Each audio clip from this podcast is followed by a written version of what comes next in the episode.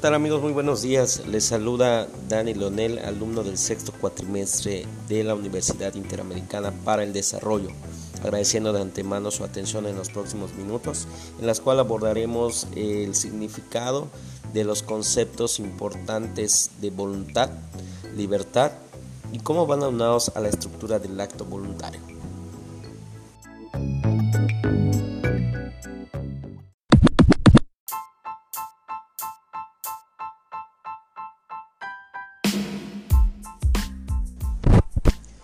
Para iniciar con el tema debemos hacernos una pregunta. ¿Cómo decidir libremente? ¿Qué factores influyen para tomar una decisión? De tal manera que la voluntad es la facultad por la que puedes autodeterminarte, elegir libremente y responsabilizarnos de las consecuencias de las decisiones que tomamos.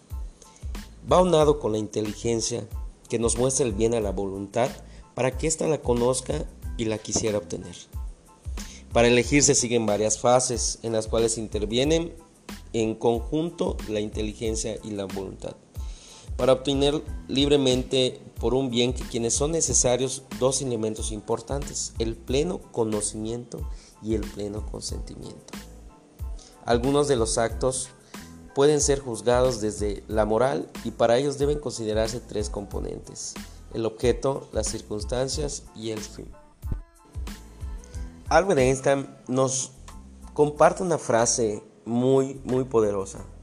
Hay una fuerza motriz más poderosa que el vapor, la electricidad y la energía atómica.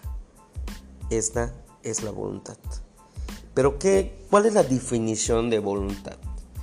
En, en, el diccionario, la Real Academia dice que es la facultad del ser humano para gobernar sus actos, decidir con libertad y optar por un tipo de conducta determinado. Lo complementamos con lo que dice el autor Lucas, es la facultad de inclinarse hacia un bien conocido por la inteligencia.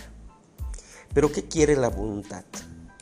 La inteligencia orienta la voluntad mostrándonos un bien que como bueno y le indica los bienes convenientes para alcanzarlo. Es decir, para querer algo primero tiene que conocerse. No puede uno eh, querer algo a ciegas, ¿verdad? Por tanto, el objeto de la voluntad es ese bien presentado por nuestra inteligencia. La voluntad siempre quiere el bien.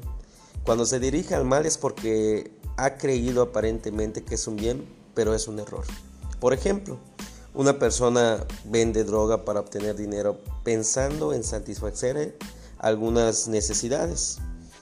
Ella considera que tal carencia o necesidad sobrepasa o justifica el mal que hace vendiendo eh, la droga. Y no es una justificación para atentar contra la salud y romper la ley. ¿Sí me explico? Entonces, la voluntad siempre va dirigida al bien. Ante esta situación, hay una estructura del acto voluntario libre eh, que pudiésemos decir que es la esencia de la mejor elección en la satisfacción. ¿Sale? Eh, les voy a platicar cuáles son las fases que intervienen en, esta, en esta estructura, que de antemano es la inteligencia y la voluntad. En primera instancia tenemos la aprehensión intelectual, que es la concepción del objeto, es lo que la mente nos plantea para poder pasar a la siguiente fase que es la voluntad en la complacencia, ¿no? La voluntad se adhiere al bien que la inteligencia le ha presentado porque la ha reconocido como tal, que es lo que se ha planteado, ¿no?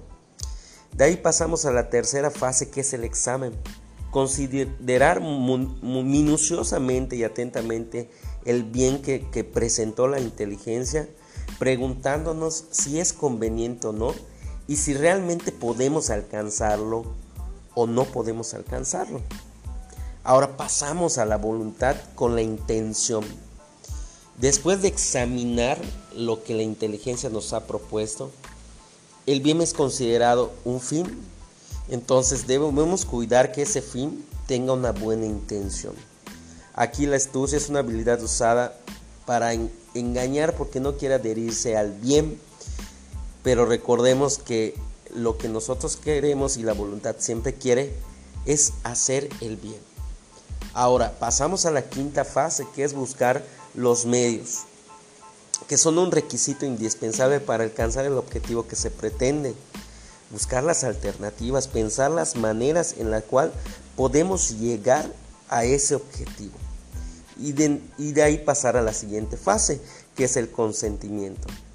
La voluntad se une a los medios para alcanzar el fin si lo considera convenientes y adecuados. O sea, yo ya estoy consciente de todo lo que implica el, el objetivo, ¿no? Yo ya analicé, ya examiné y ya interioricé cuál es la intención de lo que realmente queremos, ¿no? Es ahí cuando entra el consentimiento, porque ya nosotros eh, decidimos que vamos a, tratar de alcanzar ese objetivo porque lo consideramos conveniente y adecuado. Y ahí viene a la siguiente fase que es la deliberación. Cuando examinamos cuáles medios serán más adecuados y eficaces, y es conveniente en este caso pedir consejos a gente que, tiene experiencia en el tema, ¿no? En algunos casos, pues vamos a querer algún bien, pero realmente no conocemos cómo, cómo, cómo sería o todo lo que abarca a su alrededor o su entorno. Entonces es válido asesorarnos, pedir consejos y deliberar, como bien lo dice esta fase. De ahí pasamos a la fase 8, que es la elección.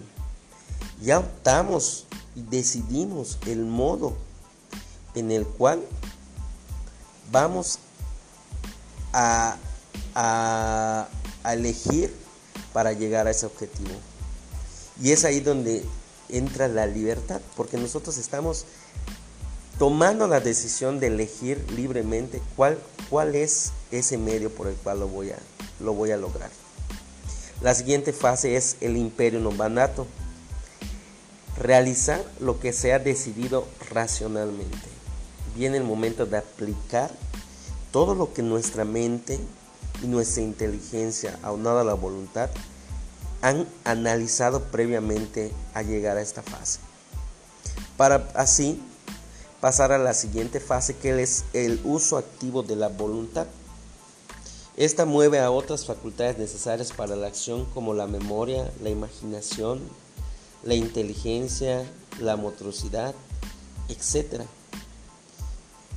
Y la ejecución. La inteligencia dirige la acción para que consiga su fin. Ya en este momento estamos aplicando y buscando el logro de ese objetivo para, para poder satisfacer ese deseo, ese acto que queremos. Y por último, la fruición.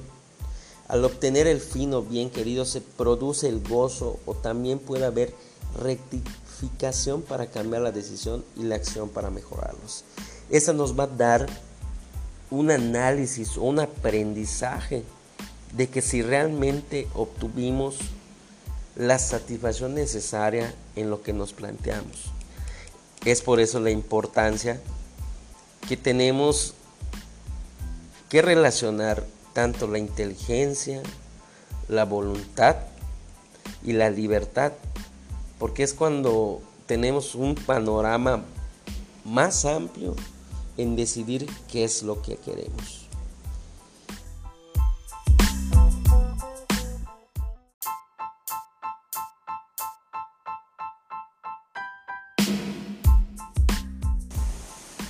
Eso sería todo por este podcast. Les agradezco mucho su atención y nos escuchamos en la próxima. Saludos.